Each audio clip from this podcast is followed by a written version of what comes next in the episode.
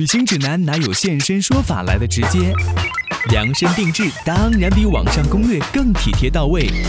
分享您的专属经验，畅聊旅途中的奇闻趣事。现在就和我一起走进七嘴八舌去旅行。欢迎大家收听《七嘴八舌去旅行》。每期节目当中呢，我们都会邀请不同的职业、呃不同的行业的嘉宾来跟他们聊一聊他们的世界观、人生观，然后用他们的这些职业标签来为旅行加一些不同。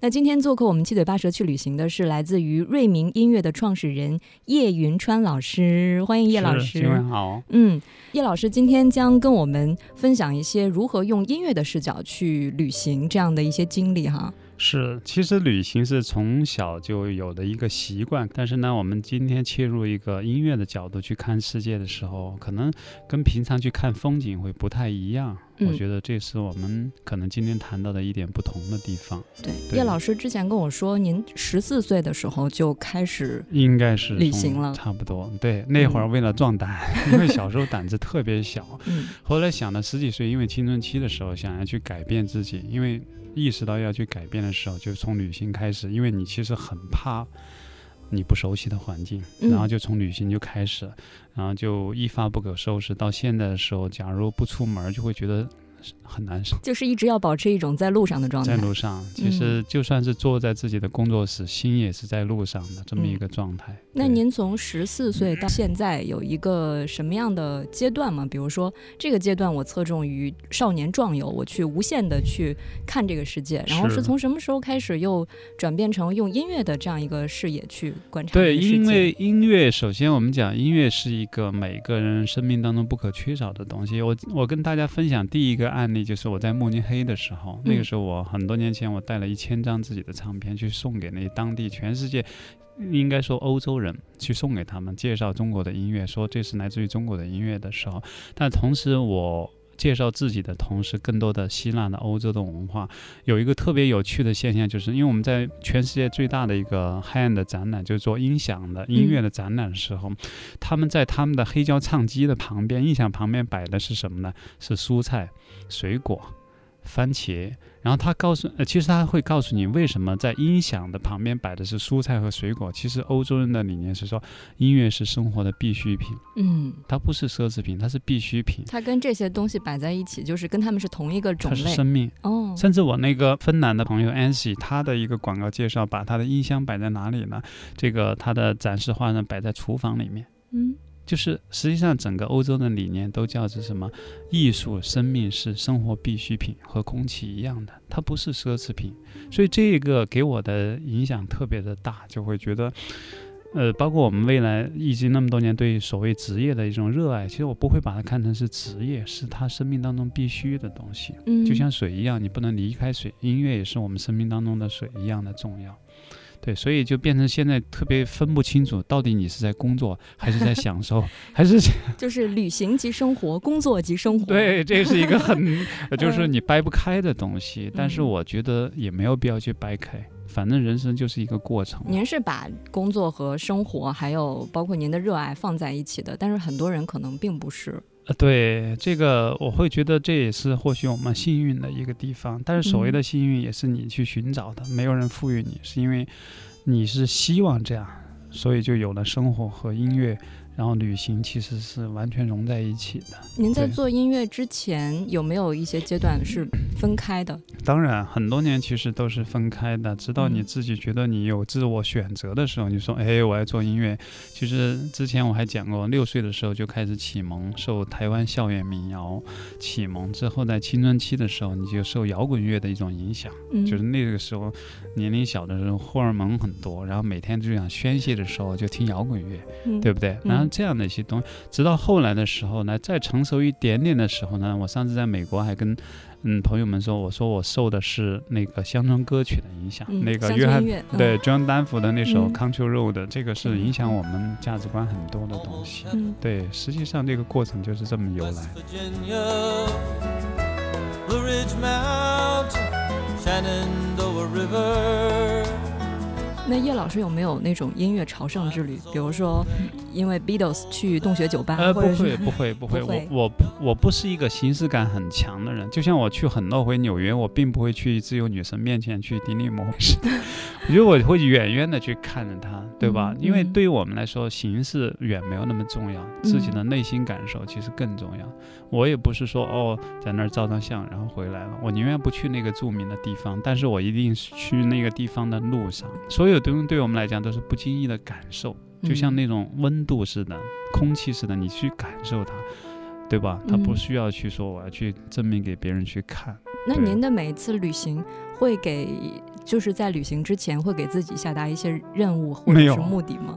我是一个，千万别跟我学旅行。那天跟一个朋友讲的时候，他，嗯、我的方式顿然受，呃，就是顿时受到了一种嘲讽，就说嗯你这样怎么出去旅行啊？嗯是什么原因呢？因为我从来不做计划，因为我希望是一种惊喜。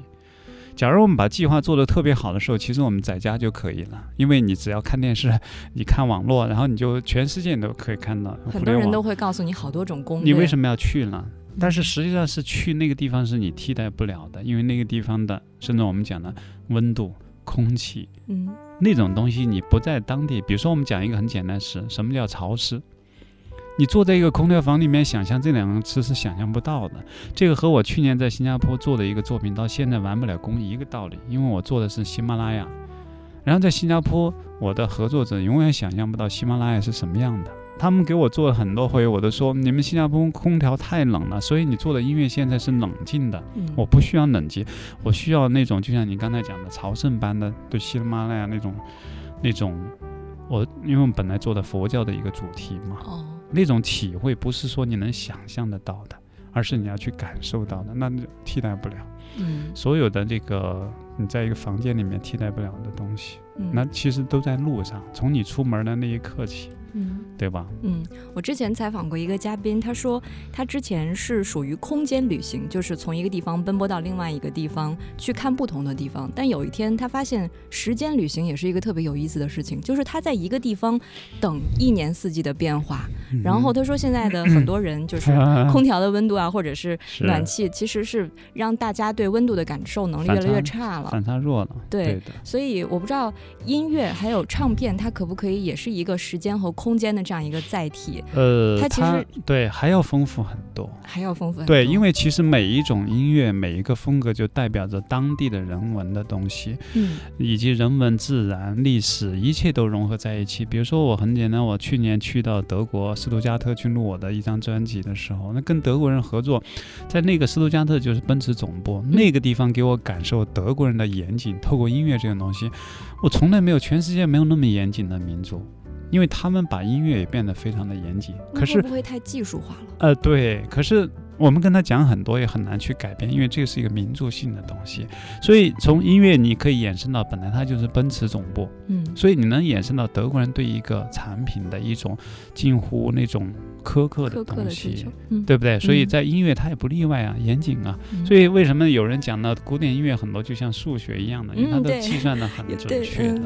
所以，那透过音乐，我们看似一个音乐表面，但实际上背后承载的是民族性，嗯对吧？嗯地理也好，历史也好，人文一切的东西，其实甚至气候性都是融合在音乐的感受当中，对吧？那这个我可以理。解为，您通过音乐的视角就能够了解到当地人的性格、脾气，还有是的，嗯因为音乐本来就是一种感性的东西，嗯就是说你透过感性来了解感性，那其实远比一个数据化的东西、技术性、概念性要更加的柔软一些。对，嗯更加能够去体验。所以我呢，因为嗯，大概这个瑞明这个品牌做了十四年嘛，哈，嗯。其实我们接触全世界的音乐风格的时候，相当于我们在全世界旅行。嗯。因为你接触一种音乐，它其实背后代表，包括我这次在波士顿，在嗯波士顿刚刚录完我的一个作品，那有一首曲子我们做，因为做世界音乐嘛，同时也把蒙古音乐带过去，结果呢，我们请了一个拉美的人来帮我们打击乐，然后你跟他讲这个草原的像风铃一样划过的那种打击乐的这种。自由的东西，他永远不理解，所以他一来就是节奏，节奏，因为嗯，拉美一上来就是节奏，节奏，身体每个细胞都在。然后他很痛苦的，因为你嗯给他的各种的约束，呃，因为他就是一个浑身洋溢着节奏感的民族，嗯对吧？这就是一种民族性，但是我会觉得特别有趣，让我们了解从这个角度了解了拉美民族的热情。您刚才说到他感受不到吗？您是怎么又让他把这个事情完成的？呃，这里面来讲呢，有没有一些其实相通的？必然有妥协。当然，嗯当然，就是嗯艺术其实是基于人性嘛，对不对？嗯我有时候是喜欢说什么？什么是艺术？就是人性和神性的结合的东西。首先是反映人性，但是人性当中反映什么？一定是反映人性当中的真善美。所以，真善美这样一种人类共同的一种价值观的时候，你就会嗯发现在这个层面上没什么差异了。大家都非常的真诚、热情、善良。假如是这样的话，如果有些风格上的东西，你会去淡化它，你会觉得哦，你这样有点儿略微有一点点不一样，或者甚至有些趣味搞笑。但是这个并不重要，最重要你呈现的是一个人性当中的美好的东西。所以至于说你用什么风格表现，我觉得这个已经是次要的。嗯所以其实对于旅行也是我，我会觉得我没有任何概念。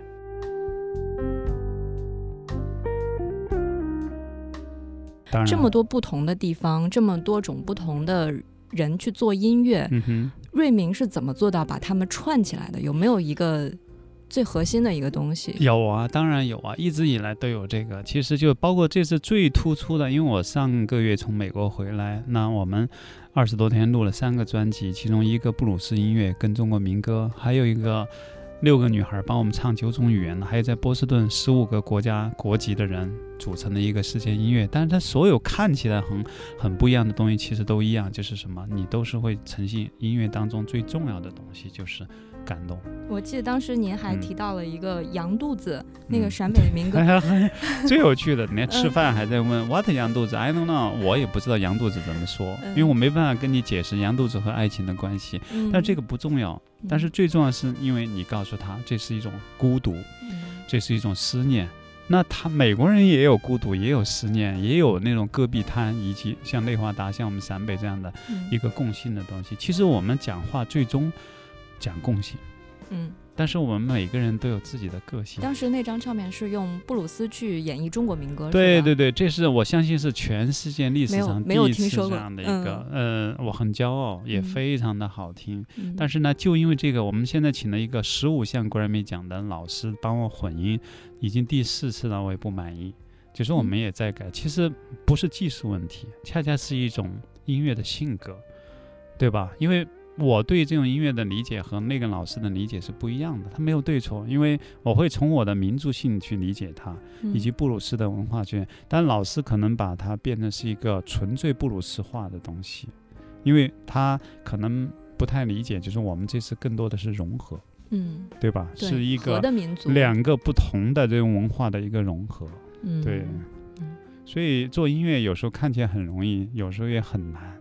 对吗？它像一种窗户纸，你要 捅破它，对，捅破了大家就可以握手见面。要不然的话，我们其实永远隔着一层纸，这个叫文化差异。嗯，但也是一种交流，让我们了更加了解彼此。这是特别趣味。所以我在波士顿有个很夸张的，有一个一个 Berkeley 的一个老师，他帮我们改的一个曲子是《酒狂》古琴曲子，有一首《酒狂》，这个曲子估计也有上千年的历史的一个中国的一个古琴曲。曲，嗯但是老师用电吉他，双头电吉他弹出那个韵味来，你很吃惊，嗯你会觉得哇，这是电吉他弹的吗？他连柔弦都做得很好。嗯，但是恰恰是因为那个老师他对不同调性的一种愿望，就是他需要了解不同的调性，所以他才做得出来。嗯所以这个老师我开始很怕他，因为他长得很凶，看起来样子很，大家都怕他，因为他是一个大咖级的，也获格莱美奖的一个人。然后呢，可是后来你跟他一接触以后，你发现这个人很可爱，因为他愿意了解不同的文化，嗯即使你是来自于东方的，他可能是一个拉美裔的一个人，但是我们就会变得很亲切，聊得很开心啊。他嗯说：“哎，我希望来中国啊，对不对？”我说：“我们希望你未来有机会来中国，告诉我们就是关于你们的文化。所以音乐和旅行，它都是让人变得更包容”的，当然，当然，也是一种交流的很好的一个方式。所以它是一个人性呃人类的共共同的一些东西，不是说它好像分属于不同民族，不同民族只是一个风格，但是我觉得我们要跳过风格本身。如果过分的强调差异化的话，就意味着没办法对话。嗯对吧？嗯就好像我们出门的时候，你就说：“嘿，我是中国人，我来德国玩了，你们要听我的。”你们都得按我的规矩来，因为我是土豪，我一来就要买买买。就现在很多中国式的旅行，它不叫旅行，更多的就是去买买买，嗯，对吧那那您这种有音乐视角的旅行，通常体现在哪些方面呢？比如是去当地的一些嗯音乐剧院去看一场音乐会还是还有哪些？会的，会的。嗯其实每个地方你去，你会尽可能去看当地的演出，嗯包括街头的艺术，对不对？以及嗯透过博物馆、艺术馆，还有甚至书店、唱片店各种渠道去了解当地文化。嗯你会发现，这个其实每个国家的文化差异是非常大的。嗯，您归个类，比如说哪一个区域一个特点，对对对，是这样。其实我们把它分成三个地方，比如说欧洲、北美和亚洲这几个地方，对吧？其实嗯差异是非常大的。北美的文化整体是一个开放的。就是大家都是晃晃荡荡的比较多一些，自由的东西比较多嗯。但欧洲呢，就是严谨。嗯我记得当时我在就是奥地利的维也纳歌剧院。国家歌剧院的时候看一场歌剧，坐在小包房里面，那个感觉，因为他那个奥地利国家歌剧院已经三百多年嘛，估计那里面全是那个绅士，穿着那种奥地利人特讲究，一看就穿着那种礼服哈。我在那个小包厢里面呢，也有另外两个女士，年年龄很大的女士坐在包厢里面。其实我觉得我很穿越，我觉得到了一个 有点因为他们很偏中世纪。重视那个仪式感。当然，我一个人穿着 T 恤牛仔裤在那儿很很礼仪的。可是坦白的说，我上次只只看了半个小时，看不下去。因为他可能是用德语的。哦哦，语德语言方面情感很难共通是吧？对，因为嗯最主要一个是德语，另外一个你要知道，歌剧通常会很长，几个嗯小时，嗯这样的感觉会让你就觉得你其实很难融入那个环境。可是印象很深的就是说，你看到那下面白花花的一片头发，嗯为什么呢？你就知道古典音乐、传统音乐没落是必然的。那为什么？都是没有培养出新的一代去。新的一代，因为众它其实嗯三百年没有改变的，嗯，可是时代已经变了，现在是互联网时代，所以我们做音乐会从中得到很多启发，说我们永远不要做这样的一个方向，我们要给年轻人更多的一种嗯交流，对不对？嗯所以其实十几年瑞明的，无论是创作还是什么风格，我们都会倾向融合。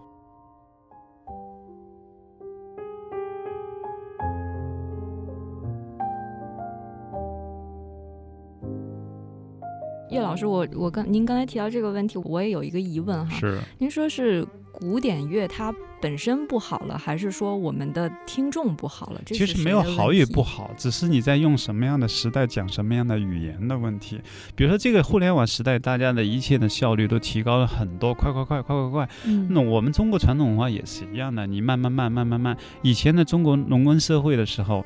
农耕社会早上天亮了耕种，中午歇会儿，晚上一会儿太阳一下去，大家该睡觉了，嗯，对吧？嗯也没有电那个时候，所以那个时候是缓慢的。欧洲也是这样的，马车时代。可是你今天是互联网时代的时候，大家是以分钟秒来计算时间。天呐，三个小时你就讲这么一个故事，所以大家会，呃，而且需要很深刻的去理解的时候，现在的人很难有这样一个时间给予你。嗯，所以就是说，我倒反倒倾向说，现在的方式，包括我们瑞明的音乐，都是每一个作品都很好听，嗯，但是真的我赞同。嗯我绝不仅限于好听，它一定每个作品都有深刻的东西。包括我刚才讲的，在德国录了一个看似很好听的中国民歌，但是你不要忘记了，它是整个德国团队，而且月儿弯弯照九州。其实这样一个主题，寓意着我们其实讲的是中国人的。不同地区的一种风土人情，以及中国人的一种东方的独特的一种情绪。嗯，但是呢，又和国际最严谨的一个国家的艺术融合，嗯其实有很多深刻的东西是蕴藏在这个好听下面的。但是你一定不能因为说，嘿，我还跟你讲大道理了，你好听，下面人全走了，散完了，嗯最后只剩下一个准备收收凳子的那个人。所以先 先吸引到大家，然后再慢慢的告诉大家我想要嗯传达的一个东，西。所以我们其实一直在走一个重要的一个音乐路线，包括我的旅行也是这样的，就是说我们一定要有一个外观，就是一个比较愉悦的外观，让大家有兴趣去了解它。但反过来讲，我们只不只是说，嘿，照相了，我到了一个风景区，赶紧照个相，嗯，然后回去告诉你我到了那里。no，这只是表面，你的感受体验这个东西是完全不能缺少的。嗯，对，就像我刚刚去日本也是这样的，对不对？你到那些小巷道里面碰到那个几代的一些手艺人，你跟他的这样一种感受和交流，和你这个纯粹看不一样的。我碰到一个做三弦，冲绳碰见一个做三弦的一个老爷爷，大概有嗯八十来岁的时候，我一去看他的在做，一完全手工作坊在那儿，然后我就看他在那儿做，我很专注。他一看我那么专注，然后他就拿了一瓶他的功能饮料，我一辈子都没喝过那种功能饮料给我，嗯然后请我喝做，然后我就拿我的一张在中国长城录音的一张专辑《天人合一》送给他，我告诉他这是中国的长城上面的录制的一个专辑，他很开心，然后他继续做他的手艺。就这样一种东西，不经意的东西，不可以在旅旅游当中是不可能得到的。所以其实俗话说叫旅游和旅行是有本质区别的。那您会给自己的旅行呃，就是设置一些天数啊，或者是安排吗？就呃，简单的安排，大概的，有有一个，因为你涉及到一个来回时间嘛，哈，嗯并且你一定会有工作的，嗯在当地的时候一定会有工作，即使你去采风或者什么，它一定是工作的。但是嗯这个过程当中，我更在乎的就是它不是一个目的。就比如说，我一定要站在埃菲尔铁塔下面去照一张相，证明我来到法国凯旋门，那不需要，你可以绕着它走，甚至。就好像我在卢浮宫看见那个油画的时候呢，叫蒙娜丽莎，我最多看了十秒钟不到。但是呢，它的隔壁一幅画，类似于维纳斯和爱神躺在那，维纳斯躺在床上，那个爱神拿剑准备射向他，他那种慵懒的感觉，我看了十五分钟。一个所谓世界级的名画，人人都知道的，我只看了十秒钟。然后那边那个大家不怎么看了，我看了十五分钟。其实就是这样，因为旅行是个人的体验，旅游就是要把这个东西都要游一遍看一呃遍，标准化，但其实有没有走心也不它有线路啊，它有规，对，它好标准化，它好复嗯制啊。就说我们今天就是那个什么，比如说京郊一日游、长城一日游，对吧？嗯从天安门出发到那个水关长城，还不如八达岭长城。但是这种标准路线好复制。嗯可是旅行不是这样的，旅行是个性化的东西，你愿意走你的路，和别人完全不一样的东西。其实人生也是这样的，你走你的路，人家走人家的路，咱们都往一条路上走，那不是急死了吗？对不对？对。